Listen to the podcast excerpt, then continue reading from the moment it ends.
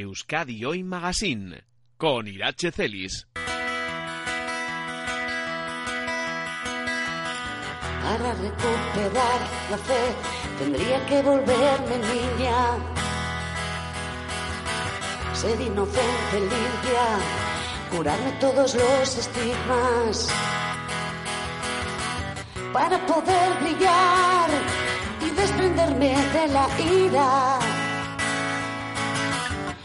debilitada quizás, pero jamás vencida. Nunca vencida.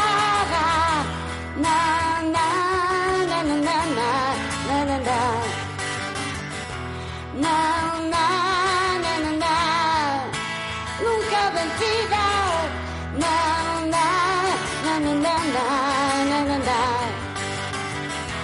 na,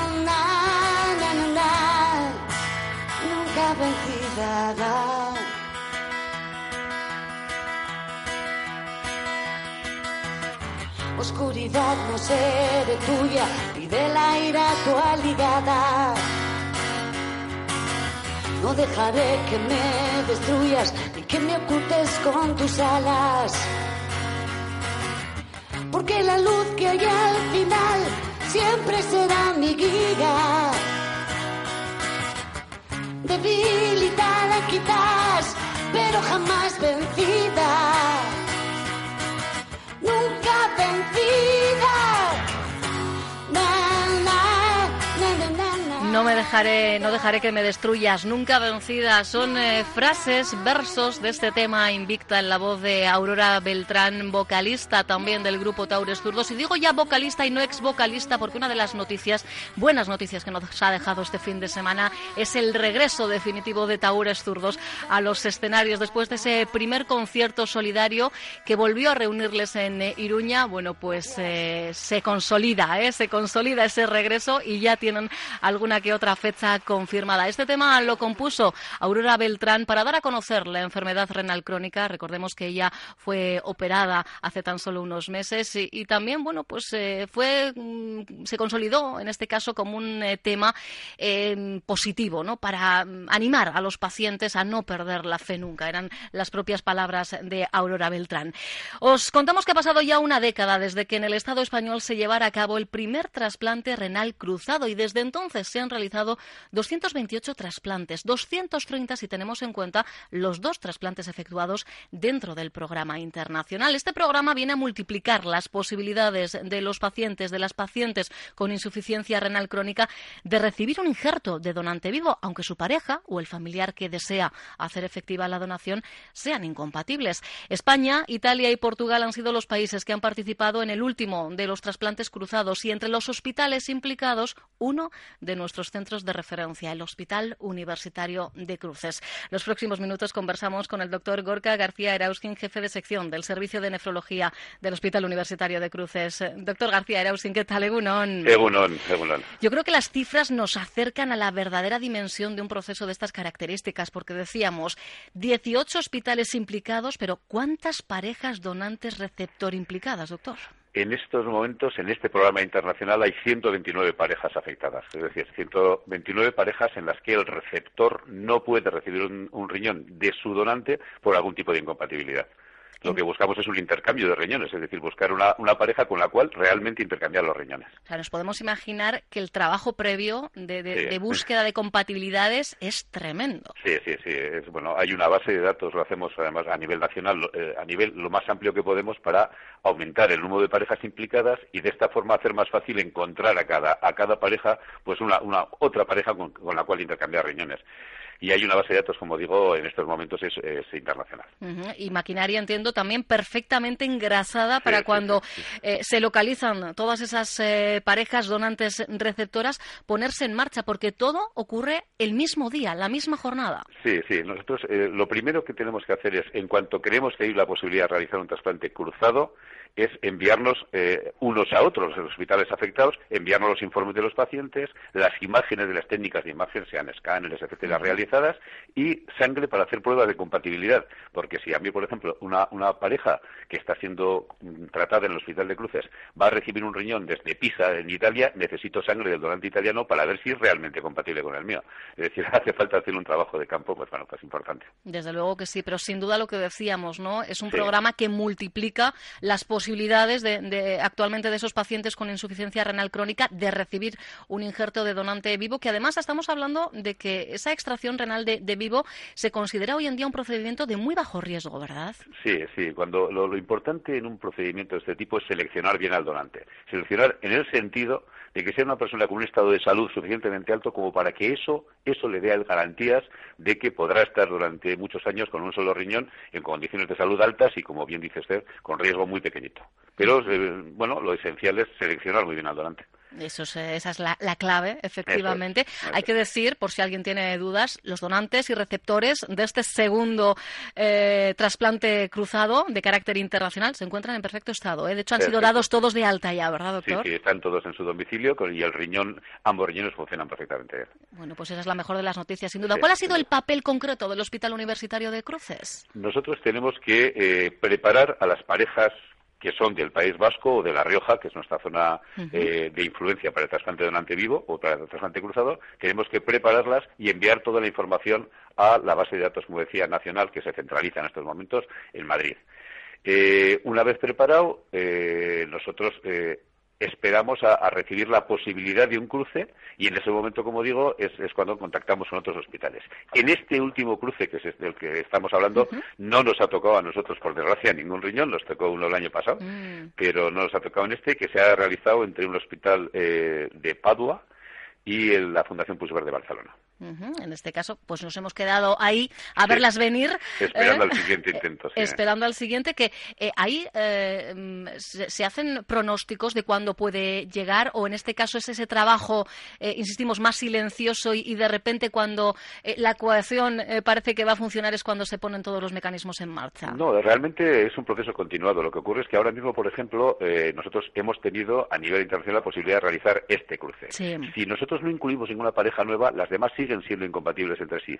Ah. Entonces tenemos que esperar a que entren parejas nuevas que tengan el mismo problema para volver a comprobar si existe la posibilidad de un intercambio renal. Y eso lo hacemos, mm, pues dejamos un plazo de dos o tres meses para que eh, vuelva a haber parejas nuevas. Probablemente eh, en enero volveremos a hacer un intento de, cruce de riñones. Aparte de este programa internacional hay otro nacional que realmente es bastante más activo. Es más activo pues que, pues, bueno, porque realmente el, trabajo de intercambio con hospitales que están tan lejos como los italianos o los portugueses, pues es, es más complejo quiere hacerlo a nivel nacional y a nivel nacional también se está intentando hacer cruces y tendremos enseguida el nuevo intento también. Decíamos 10 años desde que se pusiera en marcha este programa, 228 trasplantes efectivamente en el ámbito nacional. ¿Y con qué porcentaje de, de éxito? Aproximadamente, bueno, funcionan todos, menos, bueno, a ver, en principio funcionaron todos en su momento y lo que pasa es que los riñones, eh, sean de, origen de un donante vivo o donante fallecido, tienen el riesgo de pérdida por rechazo. Es decir, el, mecanismo de rechazo es un mecanismo natural, es la respuesta natural de cualquier cuerpo cuando recibe un tejido extraño. Lo que se hace para intentar evitar el rechazo es dar al paciente una medicación contra el rechazo para que le baje las defensas, pero no siempre se consigue ese éxito y al cabo de unos años probablemente el cuerpo vence incluso la medicación y destruye el órgano. Entonces, bueno, pues eh, la evolución que estamos teniendo con los trasplantes cruzados es muy buena, pero paralela a la que solemos tener con otros trasplantes vivos directos. Mm. Esas parejas nuevas que, por ejemplo, en el plazo, como nos decía, de dos tres meses pueden eh, llegar de nuevo al registro, eh, ¿qué características tienen? ¿Quiénes pueden formar parte de este registro? Todos, todo tipo de parejas formadas por un enfermo renal y la persona que de una forma altruista sea capaz de, presentarse como donante. Padres, hijos, hermanos, amigos. Entonces, las No tienen que ser, en este caso no tiene por qué haber consanguinidad ni mucho menos. No, no, no, en absoluto, en absoluto, porque el, resultado, el trasplante renal de donante vivo da en general tan buen resultado por las características magníficas de los donantes que nos podemos permitir que no haya un gran parecido, que no haya consanguinidad, pero gracias a la medicación evitamos eh, durante muchos años el rechazo. Luego, incluso entre donante y receptor no, no consanguíneos.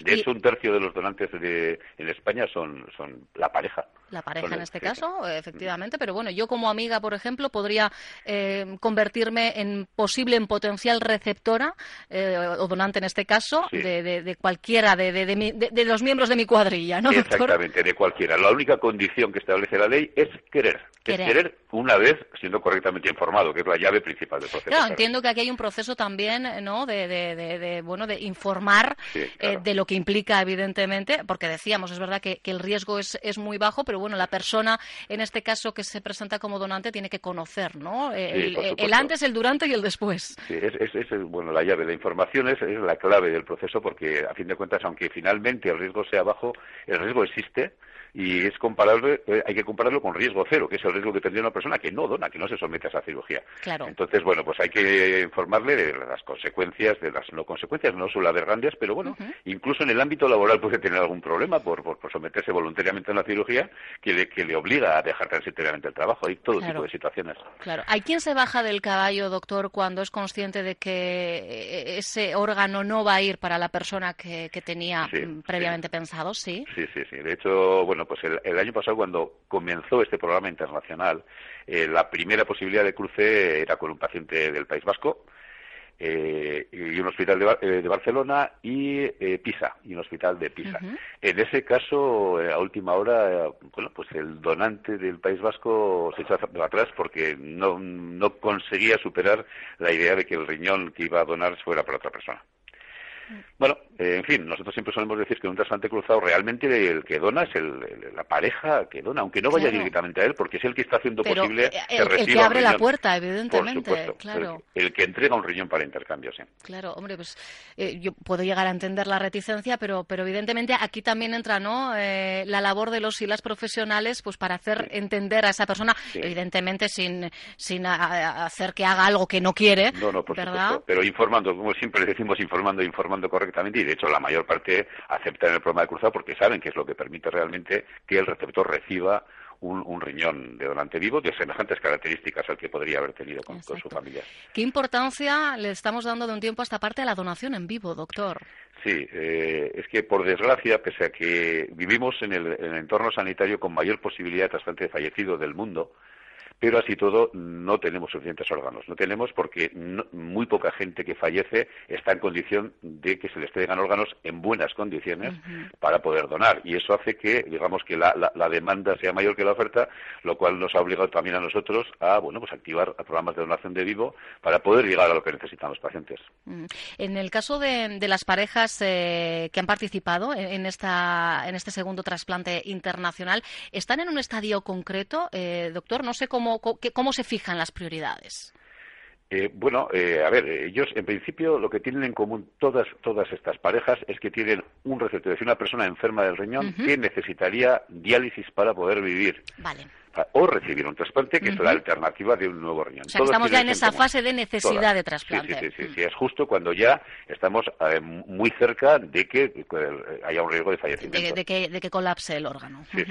Vale, perfecto. Bueno, pues lo digo, ¿eh? por dar pistas a quienes nos estáis Sí, sí. escuchando. Yo creo que, que evidentemente al final es, es el último eslabón de, de la cadena, es al que no nos gustaría llegar, pero bueno, Sí. la enfermedad eh, avanza como avanza, ¿verdad? Y en muchos momentos sabemos que la cirugía va a ser pues eh, nuestra tabla de, de es, salvación y cómo mejora la calidad de vida de los pacientes, ¿eh, doctor? Sí, y por supuesto, muchísimo, muchísimo. La calidad y la, y la percepción subjetiva de salud, objetiva de salud también.